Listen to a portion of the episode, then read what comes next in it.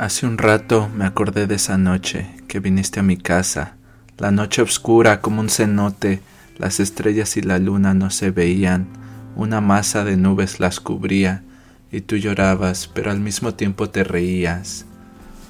Venías como con el alma afligida, una pelea con tu amiga me contabas.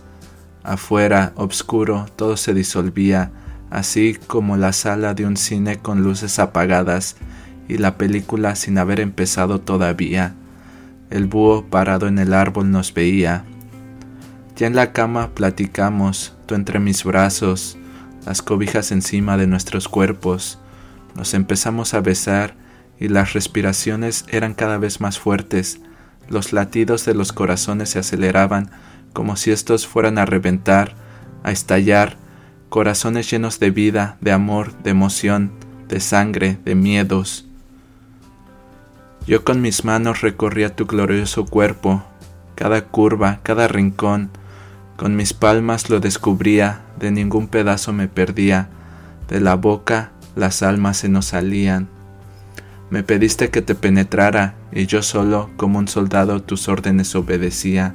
Me monté en tu cuerpo, los dos jadeábamos, mi cuerpo para ti era como una medicina para tu tristeza, y tu cuerpo para mí era la mejor creación que había concedido la naturaleza.